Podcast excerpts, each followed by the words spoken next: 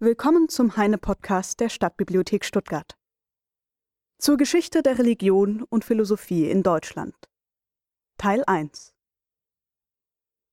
Vorrede Ich muss den deutschen Leser darauf besonders aufmerksam machen, dass diese Blätter ursprünglich für eine französische Zeitschrift, die Revue des Deux Mondes, und zu einem bestimmten Zeitzweck abgefasst worden.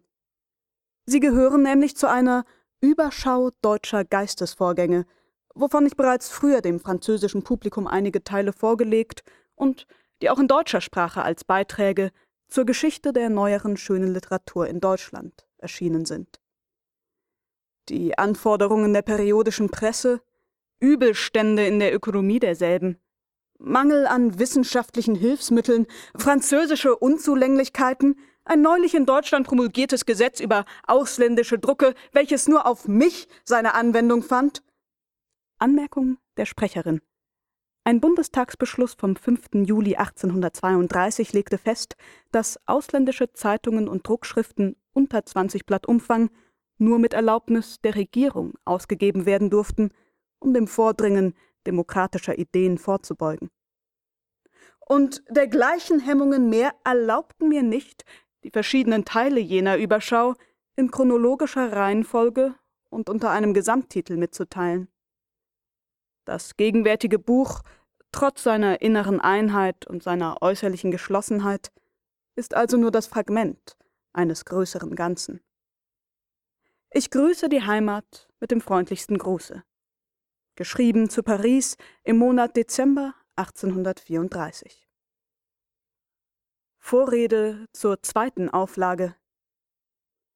Als die erste Auflage dieses Buches die Presse verließ und ich ein Exemplar desselben zur Hand nahm, erschrak ich nicht wenig ob den Verstümmelungen, deren Spur sich überall kundgab.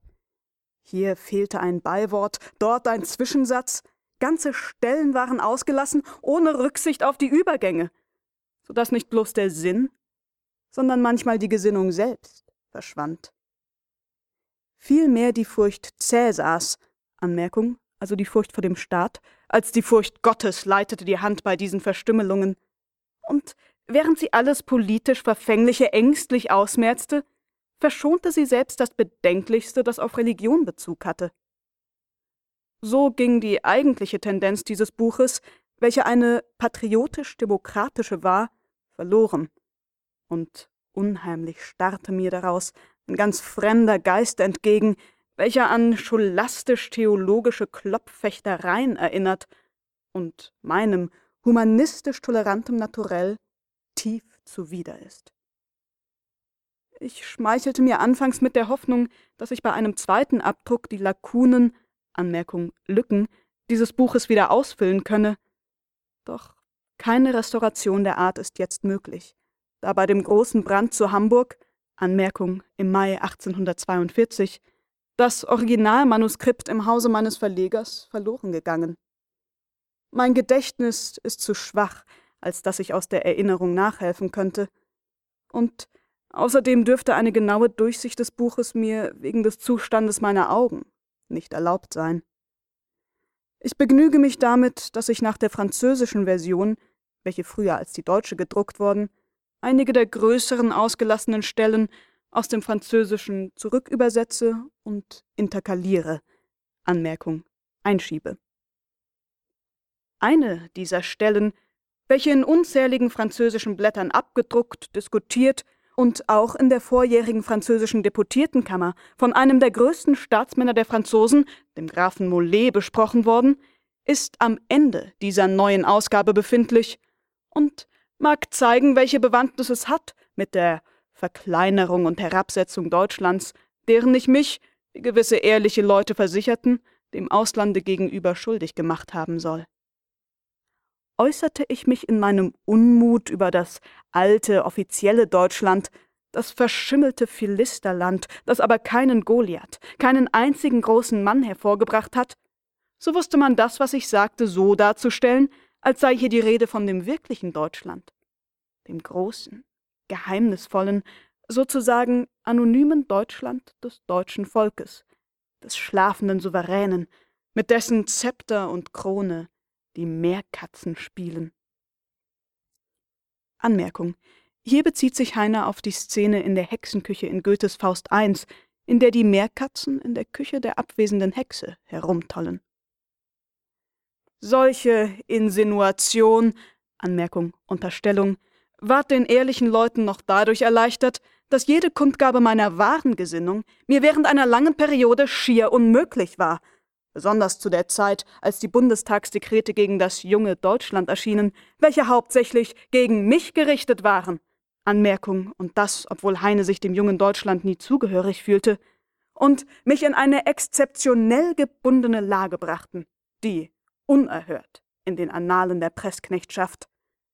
Als ich späterhin den Maulkorb etwas lüften konnte, blieben doch die Gedanken noch geknebelt. Das vorliegende Buch ist Fragment und soll auch Fragment bleiben. Ehrlich gestanden, es wäre mir lieb, wenn ich das Buch ganz ungedruckt lassen könnte.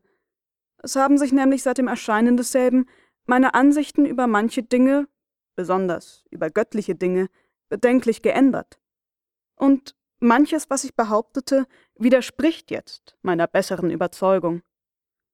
Aber der Pfeil gehört nicht mehr dem Schützen, sobald er von der Sehne des Bogens fortfliegt, und das Wort gehört nicht mehr dem Sprecher, sobald es seiner Lippe entsprungen und gar durch die Presse vervielfältigt worden. Außerdem würden fremde Befugnisse mir mit zwingendem Einspruch entgegentreten, wenn ich dieses Buch ungedruckt ließe und meinen Gesamtwerken entzöge. Ich könnte zwar, wie manche Schriftsteller in solchen Fällen tun, zu einer Milderung der Ausdrücke, zur Verhüllung durch Phrasen meine Zuflucht nehmen, aber ich hasse im Grunde meiner Seele die zweideutigen Worte, die heuchlerischen Blumen, die feigen Feigenblätter. Einem ehrlichen Manne bleibt aber unter allen Umständen das unveräußerliche Recht, seinen Irrtum offen zu gestehen, und ich will es ohne Scheu hier ausüben. Ich bekenne daher unumwunden, dass alles, was in diesem Buche namentlich auf die große Gottesfrage Bezug hat, ebenso falsch wie unbesonnen ist. Ebenso unbesonnen wie falsch ist die Behauptung, die ich der Schule nachsprach, dass der Deismus in der Theorie zugrunde gerichtet sei und sich nur noch in der Erscheinungswelt kümmerlich hinfriste. Nein, es ist nicht wahr, dass die Vernunftkritik, welche die Beweistümer für das Dasein Gottes, wie wir dieselben seit Anselm von Canterbury kennen, zernichtet hat, auch dem Dasein Gottes selber ein Ende gemacht habe. Anmerkung Anselm von Canterbury ist Urheber des sogenannten ontologischen Gottesbeweises. Zitat Hiernach muss in dem Begriff Gottes als des Größten, was überhaupt gedacht werden kann, auch das Merkmal der Existenz mit aufgenommen werden, denn wenn dieses Größte nur im Intellekt existierte, so ließe sich ein anderes, größeres Denken, dem auch die äußere Wirklichkeit zukäme. Weiter im Text. Der Deismus lebt lebt sein lebendigstes Leben. Er ist nicht tot, und am allerwenigsten hat ihn die neueste deutsche Philosophie getötet. Diese spinnwebige Berliner Dialektik, Anmerkung Dialektik nach Hegel, kann keinen Hund aus dem Ofenloch locken, sie kann keine Katze töten, wie viel weniger einen Gott. Ich habe es am eigenen Leibe erprobt, wie wenig gefährlich ihr Umbringen ist. Sie bringt immer um, und die Leute bleiben dabei am Leben. Der Türhüter der Hegelschen Schule, der grimmige Ruge, Anmerkung Arnold Ruge, Schriftsteller und Linkshegelianer, behauptete einst steif und fest oder vielmehr fest und steif, dass er mich mit seinem Portierstock in den Halleschen Jahrbüchern totgeschlagen habe. Und doch, zur selben Zeit ging ich umher auf den Boulevards von Paris. Frisch und gesund und unsterblicher als je. Der arme, brave Ruge. Er selber konnte sich später nicht des ehrlichsten Lachens enthalten, als ich ihm hier in Paris das Geständnis machte, dass ich die fürchterlichen Totschlagblätter, die Halleschen Jahrbücher, nie zu Gesicht bekommen hatte. Und sowohl meine vollen roten Backen als auch der gute Appetit, womit ich Austern schluckte, überzeugten ihn, wie wenig mir der Name einer Leiche gebührte. In der Tat, ich war damals noch gesund und feist. Ich stand im Zenit meines Fettes und war so übermütig wie der König Nebukadnezar vor seinem Sturze. Ach, Einige Jahre später ist eine leibliche und geistige Veränderung eingetreten. Wie oft seitdem denke ich an die Geschichte dieses babylonischen Königs, der sich selbst für den lieben Gott hielt, aber von der Höhe seines Dünkels erbärmlich herabstürzte, wie ein Tier am Boden kroch und Gras aß. Ja, es wird wohl Salat gewesen sein. In dem prachtvoll grandiosen Buch Daniel steht diese Legende, die ich nicht bloß dem guten Roge, sondern auch meinem noch viel verstocktern Freunde Marx, ja, auch den Herren Feuerbach, Daumer, Bruno Bauer, Hengstenberg und wie sie sonst alle heißen mögen, diese gottlosen Selbstgötter, zur erbaulichen Beherzigung empfehle. Es stehen überhaupt noch viele schöne und merkwürdige Erzählungen in der Bibel, die ihrer Beachtung wert wären. Zum Beispiel gleich im Anfang die Geschichte von dem verbotenen Baume im Paradiese und von der Schlange, der kleinen Privatdozentin, die schon 6000 Jahre vor Hegels Geburt die ganze Hegelsche Philosophie vortrug. Dieser Blaustrumpf ohne Füße Anmerkung Blaustrumpf war ab der Mitte des 18. Jahrhunderts eine oft spöttische Bezeichnung für intellektuelle, selbstbewusste Frauen. Dieser Blaustrumpf ohne Füße zeigte sehr scharfsinnig, wie das Absolute in der Identität von Sein und Wissen besteht, wie der Mensch zum Gotte werde durch die Erkenntnis oder, was dasselbe ist, wie Gott im Menschen zum Bewusstsein seiner selbst gelange. Diese Formel ist nicht so klar wie die ursprünglichen Worte Wenn ihr vom Baume der Erkenntnis genossen, werdet ihr wie Gott sein. Frau Eva verstand von der ganzen Demonstration nur das eine, dass die Frucht verboten sei, und weil sie verboten aß sie davon, die gute Frau. Aber kaum hatte sie von dem lockenden Apfel gegessen, so verlor sie ihre Unschuld, ihre naive Unmittelbarkeit. Sie fand, dass sie viel zu nackend sei für eine Person von ihrem Stande, die Stammmutter so vieler künftiger Kaiser und Könige, und sie verlangte ein Kleid. Freilich nur ein Kleid von Feigenblättern, weil damals noch keine Lyoner Seidenfabrikanten geboren waren und weil es auch im Paradiese noch keine Putzmacherinnen und Modehändlerinnen gab. O Paradies! Sonderbar. So wie das Weib zum denkenden Selbstbewusstsein kommt, ist ihr erster Gedanke ein neues Kleid. Auch diese biblische Geschichte, zumal die Rede der Schlange, kommt mir nicht aus dem Sinn, und ich möchte sie als Motto diesem Buche voransetzen. In derselben Weise, wie man oft vor fürstlichen Gärten eine Tafel sieht, mit der warnenden Aufschrift Hier liegen Fußangeln und Selbstschüsse. Ich habe mich bereits in meinem jüngsten Buche, im Romancero, über die Umwandlung ausgesprochen, welche in Bezug auf göttliche Dinge in meinem Geiste stattgefunden. Es sind seitdem mit christlicher Zudringlichkeit sehr viele Anfragen an mich ergangen, auf welchem Wege die bessere Erleuchtung über mich gekommen. Fromme Seelen scheinen danach zu lechzen, dass ich ihnen irgendein Mirakel aufbinde, und sie möchten gern wissen, ob ich nicht, wie Saulus ein Licht erblickte auf dem Weg nach Damaskus oder ob ich nicht wie Barlam, der Sohn Boas, einen stätigen Esel geritten, der plötzlich den Mund auftat und zu sprechen begann wie ein Mensch. Anmerkung. Dem Propheten Barlam, auch als Biliam bekannt, stellte sich gleich dreimal ein Engel in den Weg, aber nur sein Esel sah den Engel und begann daraufhin zu sprechen. Nein, ihr gläubigen Gemüter, ich reiste niemals nach Damaskus. Ich weiß nichts von Damaskus als dass jüngst die dortigen Juden beschuldigt worden, sie fräßen alte Kapuziner. Anmerkung: Heine berichtet in Lutetia von einem Damaszener Juden, der unter Folter gestand, einen Kapuzinermönch getötet und dessen Blut getrunken zu haben. Und der Name der Stadt wäre mir vielleicht ganz unbekannt, hätte ich nicht das Hohelied gelesen, wo der König Salomo die Nase seiner Geliebten mit einem Turm vergleicht, der gen Damaskus schaut.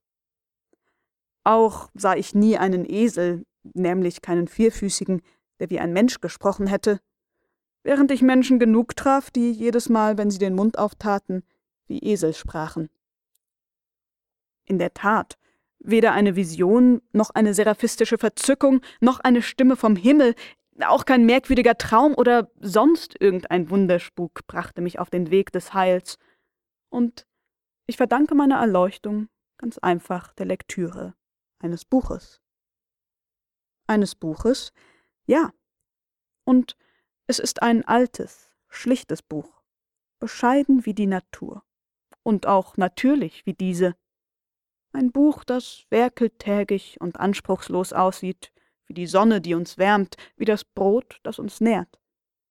Ein Buch, das so traulich, so segnend gütig uns anblickt wie eine alte Großmutter, die auch täglich in dem Buche liest, mit den lieben, bebenden Lippen und mit der Brille auf der Nase. Und dieses Buch heißt auch ganz kurzweg das Buch, die Bibel. Mit Fug nennt man diese auch die Heilige Schrift. Wer seinen Gott verloren hat, der kann ihn in diesem Buche wiederfinden. Und wer ihn nie gekannt, dem weht hier entgegen der Odem des göttlichen Wortes. Die Juden, welche sich auf Kostbarkeiten verstehen, wussten sehr gut, was sie taten, als sie bei dem Brande des zweiten Tempels die goldenen und silbernen Opfergeschirre, die Leuchter und Lampen, sogar den hohepriesterlichen Brustlatz mit den großen Edelsteinen im Stich ließen und nur die Bibel retteten.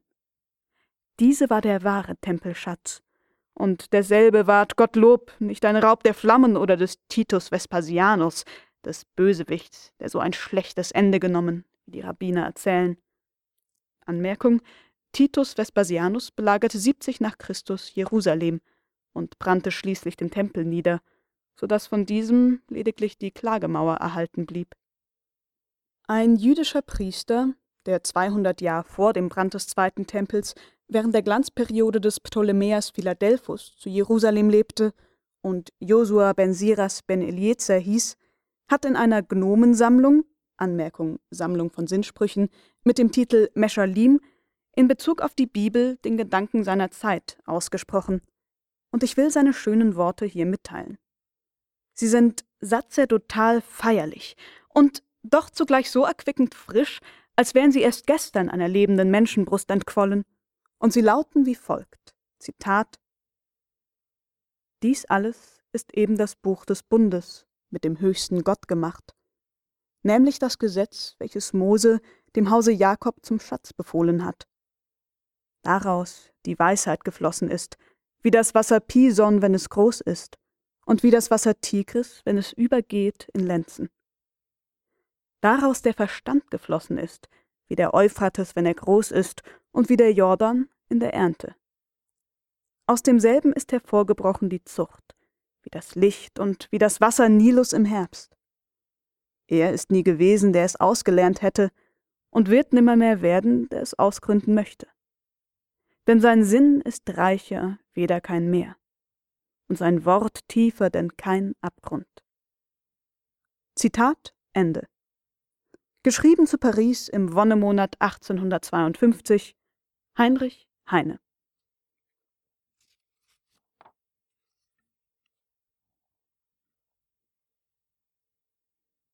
Erstes Buch Die Franzosen glaubten in der letzten Zeit zu einem Verständnis Deutschlands zu gelangen, wenn sie sich mit den Erzeugnissen unserer schönen Literatur bekannt machten. Hierdurch haben sie sich aber aus dem Zustande gänzlicher Ignoranz nur erst zur Oberflächlichkeit erhoben. Denn die Erzeugnisse unserer schönen Literatur bleiben für sie nur stumme Blumen. Der ganze deutsche Gedanke bleibt für sie ein unwirtliches Rätsel, solange sie die Bedeutung der Religion und der Philosophie in Deutschland nicht kennen. Indem ich nun über diese beiden einige erläuternde Auskunft zu erteilen suche, glaube ich, ein nützliches Werk zu unternehmen. Dieses ist für mich keine leichte Aufgabe. Es gilt zunächst, die Ausdrücke einer Schulsprache zu vermeiden, die den Franzosen gänzlich unbekannt ist. Und doch habe ich weder die Subtilitäten der Theologie noch die der Metaphysik so tief ergründet, dass ich imstande wäre, dergleichen, nach den Bedürfnissen des französischen Publikums, ganz einfach und ganz kurz zu formulieren. Ich werde daher nur von den großen Fragen handeln, die in der deutschen Gottesgelehrtheit und Weltweisheit zur Sprache gekommen. Ich werde nur ihre soziale Wichtigkeit beleuchten, und immer werde ich die Beschränktheit meiner eigenen Verdeutlichungsmittel und das Fassungsvermögen des französischen Lesers berücksichtigen. Große deutsche Philosophen, die etwa zufällig einen Blick in diese Blätter werfen, werden vornehm die Achseln zucken über den dürftigen Zuschnitt alles dessen, was ich hier vorbringe. Aber Sie mögen gefälligst bedenken, dass das wenige, was ich sage, ganz klar und deutlich ausgedrückt ist, während Ihre eigenen Werke zwar sehr gründlich, unermessbar gründlich, sehr tiefsinnig, stupend tiefsinnig, aber ebenso unverständlich sind. Was helfen dem Volke die verschlossenen Kornkammern, wozu es keinen Schlüssel hat? Das Volk hungert nach Wissen und dankt mir für das Stückchen Geistesbrot, das ich ehrlich mit ihm teile. Ich glaube, es ist nicht Talentlosigkeit, was die meisten deutschen Gelehrten davon abhält, über Religion und Philosophie sich populär auszusprechen. Ich glaube, es ist Scheu vor den Resultaten ihres eigenen Denkens, die sie nicht wagen, dem Volke mitzuteilen. Ich? Ich habe nicht diese Scheu, denn ich bin kein Gelehrter. Ich selber bin Volk. Ich bin kein Gelehrter, ich gehöre nicht zu den 700 Weisen Deutschlands. Ich stehe mit dem großen Haufen vor den Pforten ihrer Weisheit. Und ist da irgendeine Wahrheit durchgeschlüpft und ist diese Wahrheit bis zu mir gelangt, dann ist sie weit genug. Ich schreibe sie mit hübschen Buchstaben auf Papier und gebe sie dem Setzer, der setzt sie in Blei und gibt sie dem Drucker, dieser druckt sie und sie gehört dann der ganzen Welt. Die Religion, deren wir uns in Deutschland erfreuen, ist das Christentum. Ich werde also zu erzählen haben, was das Christentum ist, wie es römischer Katholizismus geworden, wie aus diesem der Protestantismus und aus dem Protestantismus die deutsche Philosophie hervorging. Indem ich nun mit der Besprechung der Religion beginne, bitte ich im Voraus alle frommen Seelen, sich beileibe nicht zu ängstigen. Fürchtet nichts, fromme Seelen, keine profanierenden Scherze sollen euer Ohr verletzen. Diese sind allenfalls noch nützlich in Deutschland, wo es gilt, die Macht der Religion für den Augenblick zu neutralisieren. Wir sind nämlich dort in derselben Lage wie ihr, Anmerkung in Frankreich, vor der Revolution, als das Christentum im untrennbarsten Bündnisse stand mit dem alten Regime. Dieses konnte nicht zerstört werden, solange noch jenes seinen Einfluss übte auf die Menge. Voltaire musste sein scharfes Gelächter erheben, ehe Sanson, Anmerkung Scharfrichter der französischen Revolution, sein Beil fallen lassen konnte. Jedoch, wie durch dieses Beil, so wurde auch durch jenes Lachen im Grunde nichts bewiesen, sondern nur bewirkt. Voltaire hat nur den Leib des Christentums verletzen können. Alle seine Späße, die aus der Kirchengeschichte geschöpft, alle seine Witze über Dogmatik und Kultus, über die Bibel, dieses heiligste Buch der Menschheit, über die Jungfrau Maria, diese schönste Blume der Poesie, das ganze Diktionär philosophischer Pfeile, das er gegen Klerus und Priesterschaft losschoss, verletzte nur den sterblichen Leib des Christentums, nicht dessen inneres Wesen, nicht dessen tieferen Geist, nicht dessen ewige Seele. Denn das Christentum ist eine Idee und als solche unzerstörbar und unsterblich, wie jede Idee. Was ist aber diese Idee? Eben weil man diese Idee noch nicht klar begriffen und Äußerlichkeiten für die Hauptsache gehalten hat, gibt es noch keine Geschichte des Christentums. Zwei entgegengesetzte Parteien schreiben die Kirchengeschichte und widersprechen sich beständig, doch die eine, ebenso wenig wie die andere, wird jemals bestimmt aussagen, was eigentlich jene Idee ist, die dem Christentum als Mittelpunkt dient, die sich in dessen Symbolik, im Dogma wie im Kultus und in dessen ganzen Geschichte zu offenbaren strebt und im wirklichen Leben der christlichen Völker manifestiert hat. Weder Baronius, der katholische Kardinal, noch der protestantische Hofrat Schröck entdeckt uns, was eigentlich jene Idee war. Anmerkung. Caesar Baronius veröffentlichte die Annales Ecclesiastici a Christo nato ad annum 1198, eine Kirchengeschichte des Christentums bis ins 12. Jahrhundert. Johann Matthias Schröck schrieb eine 43-bändige, bis ins 18. Jahrhundert reichende Kirchengeschichte. Und wenn ihr alle Folianten der Mansischen Konziliensammlung, des Assemanischen Kodex der Liturgien und die ganze Historia Ecclesiastica von Saccarelli durchblättert, Anmerkung allesamt bedeutende theologische Werke, so werdet ihr doch nicht einsehen, was eigentlich die Idee des Christentums war. Was seht ihr denn in den Historien der orientalischen und der okzidentalischen Kirchen? In jener der orientalischen Kirchengeschichte seht ihr nichts als dogmatische Spitzfindigkeiten, wo sich die altgriechische Sophistik wieder kundgibt. In dieser, in der okzidentalischen Kirchengeschichte, seht ihr nichts als disziplinarische, die kirchlichen Interessen betreffende Zwiste, wobei die altrömische Rechtskasuistik und Regierungskunst mit neuen Formeln und Zwangsmitteln sich wieder geltend macht. In der Tat, wie man in Konstantinopel über den Logos stritt, so stritt man in Rom über das Verhältnis der weltlichen zur geistlichen Macht, und wie etwa dort über Humusius, so befehdete man sich hier über Investitur. Anmerkung. Logos, bekannt als Vernunft und Wort, ist bei den Stoikern das göttliche Weltwesen. Philon von Alexandria entwickelte das weiter zur aus der Gottheit heraustretenden Vernunft, zum erstgeborenen Sohn, zum zweiten Gott. Im Evangelium ist also Christus, der menschgewordene Logos. Daraus ergibt sich die Frage, sind Gott und Christus wesensgleich, homoousius, oder bloß wesensähnlich, homoiusius? Zurück zum Text. Aber die byzantinischen Fragen, ob der Logos dem Gottvater Homusius sei ob Maria Gottgebärerin heißen soll oder Menschgebärerin, ob Christus in Ermangelung der Speise hungern musste oder nur deswegen hungerte, weil er hungern wollte. Alle diese Fragen haben im Hintergrund lauter Hofintrigen, deren Lösung davon abhängt, was in den Gemächern der Sacri Palatii gezischelt und gekichert wird. Ob zum Beispiel Eudoxia fällt, Anmerkung Frau des oströmischen Kaisers Arcadius, oder Pulcheria, Anmerkung dessen Tochter, denn diese Dame hasst den Nestorius, Anmerkung Patriarchat von Konstantinopel, den Verräter ihrer Liebeshändel, jene hasst den Kyrillus, Anmerkung Patriarchat von Alexandria, welchen Pulcheria beschützt. Alles bezieht sich zuletzt auf lauter Weiber und Hemmlingsgekletsche. Und im Dogma wird eigentlich der Mann und im Manne eine Partei verfolgt oder befördert. Ebenso geht's im Okzident. Rom wollte herrschen. Zitat: Als seine Legionen gefallen, schickte es Dogmen in die Provinzen. Anmerkung: Heine zitiert hier ganz bescheiden aus Die Nordsee von Heinrich Heine. Alle Glaubenszwiste hatten römische Usurpationen zum Grunde. Es galt, die Obergewalt des römischen Bischofs zu konsolidieren. Anmerkung: Sichern.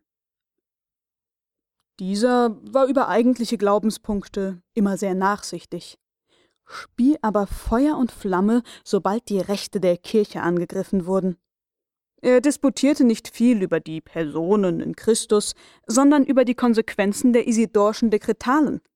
Anmerkung: Eine Sammlung eigentlich gefälschter päpstlicher Beschlüsse und Anordnungen, die späteren Päpsten aber oft sehr nützlich waren. Er zentralisierte seine Gewalt durch kanonisches Recht, Einsetzung der Bischöfe, Herabwürdigung der fürstlichen Macht, Mönchsorden, Zölibat und so weiter, aber war dieses das Christentum? Offenbart sich uns aus der Lektüre dieser Geschichte die Idee des Christentums? Was ist diese Idee? Wie sich diese Idee historisch gebildet und in der Erscheinungswelt manifestiert, ließe sich wohl schon in den ersten Jahrhunderten nach Christi Geburt entdecken wenn wir namentlich die Geschichte der Manichäer und der Gnostiker vorurteilsfrei nachforschen. Anmerkung Der Manichäismus ist eine christliche Sekte aus dem dritten Jahrhundert, benannt nach ihrem Stifter Mani. Sie trennt streng zwischen Gut und Böse, Geist und Materie. Die Manichäer wurden als Ketzer verfolgt und ausgerottet. Auch die Gnostiker vertreten einen starken Dualismus zwischen Gott und der Welt, Verhasst waren sie von der Kirche, weil sie antike, orientalische und christliche Ideen miteinander verbinden wollten. Zurück zum Text. Obgleich erstere, die Manichäer, verketzert und letztere, die Gnostiker, verschrien sind und die Kirche sie verdammt hat, so erhielt sich doch ihr Einfluss auf das Dogma. Aus ihrer Symbolik entwickelte sich die katholische Kunst und ihre Denkweise durchdrang das ganze Leben der christlichen Völker. Die Manichäer sind ihrer letzten Gründe nach nicht sehr verschieden von den Gnostikern. Die Lehre von den beiden Prinzipien, dem Guten und dem Bösen, die sich bekämpfen, ist beiden eigen. Die einen, die Manichäer, erhielten diese Lehre aus der altpersischen Religion, wo Ormuz, das Licht, dem Ahriman der Finsternis, feindlich entgegengesetzt ist. Die anderen, die eigentlichen Gnostiker, glaubten vielmehr an die Präexistenz des guten Prinzips und erklärten die Entstehung des bösen Prinzips durch Emanation, Anmerkung, das Hervorgehen, sich aus etwas entwickeln von etwas, durch Generationen von Äonen, Anmerkung, schaffende Wesen, die, je mehr sie von ihrem Ursprung entfernt sind, sich desto trüber verschlechtert. Nach Cerinthus, Anmerkung einer der ersten christlichen Gnostiker, war der Erschaffer unserer Welt keineswegs der höchste Gott, sondern nur eine Emanation desselben. Einer von den Äonen, der eigentliche Demiurgos, Anmerkung Welterschaffer, Schöpfer, der allmählich ausgeartet ist und jetzt als böses Prinzip, dem aus dem höchsten Gott unmittelbar entsprungenen Logos, dem guten Prinzip, feindselig gegenüberstehe. Diese gnostische Weltansicht ist urindisch und sie führt mit sich die Lehre von der Inkarnation Gottes, von der Abtötung des Fleisches, vom geistigen in sich selbst versenken. Und sie gebar das asketisch beschauliche Mönchsleben, welches die reinste Blüte der christlichen Idee.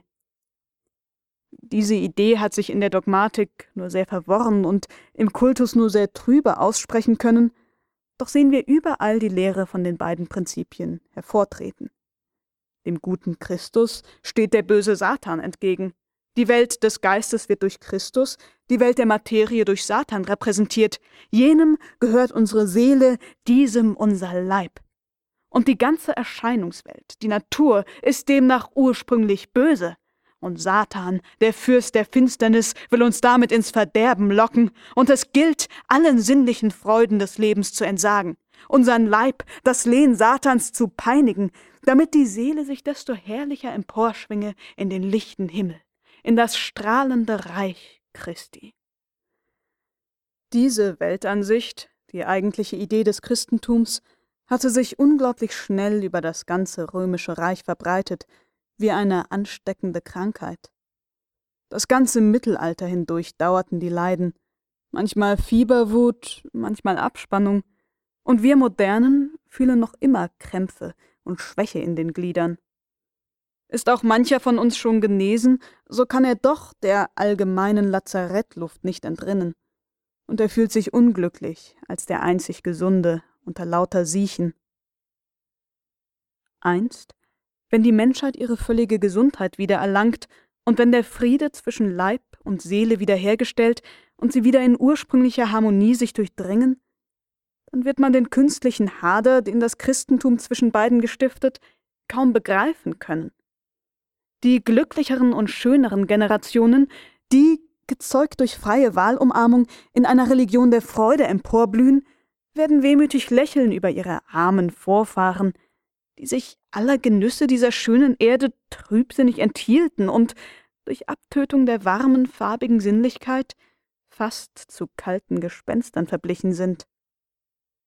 Ja, ich sage es bestimmt, unsere Nachkommen werden schöner und glücklicher sein als wir. Denn ich glaube an den Fortschritt.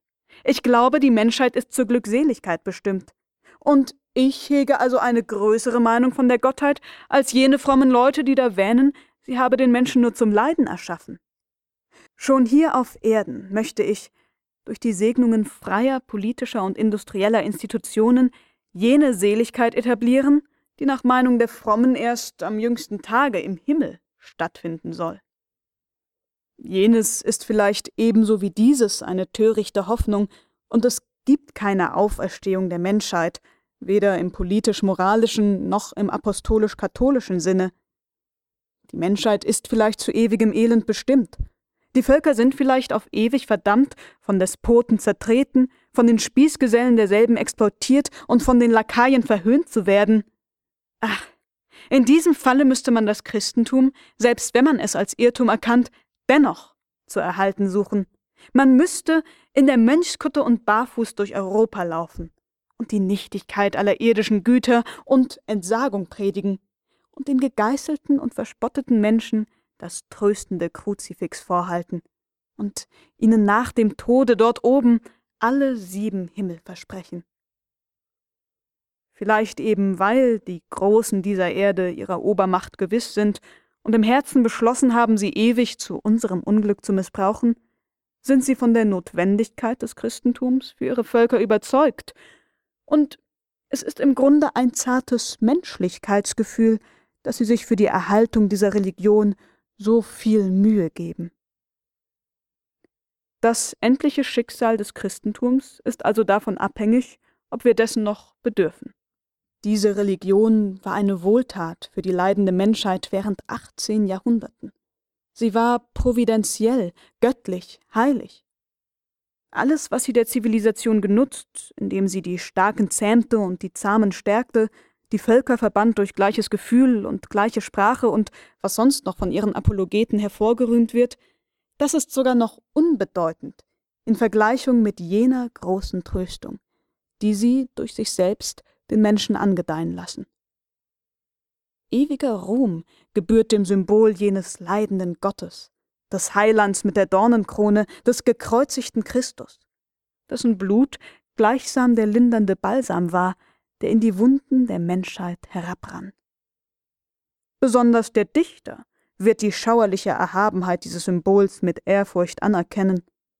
Das ganze System von Symbolen, die sich ausgesprochen in der Kunst und im Leben des Mittelalters, wird zu allen Zeiten die Bewunderung der Dichter erregen. In der Tat, welche kolossale Konsequenz in der christlichen Kunst, namentlich in der Architektur. Diese gotischen Dome, wie stehen sie im Einklang mit dem Kultus? Und wie offenbart sich in ihnen die Idee der Kirche selber? Alles strebt da empor, alles transsubstanziert sich. Der Stein sproßt aus in Ästen und Laubwerk und wird Baum. Die Frucht des Weinstocks und die Ehre wird Blut und Fleisch. Der Mensch wird Gott. Gott wird reiner Geist. Ein ergiebiger, unversiegbar kostbarer Stoff für die Dichter ist das christliche Leben im Mittelalter.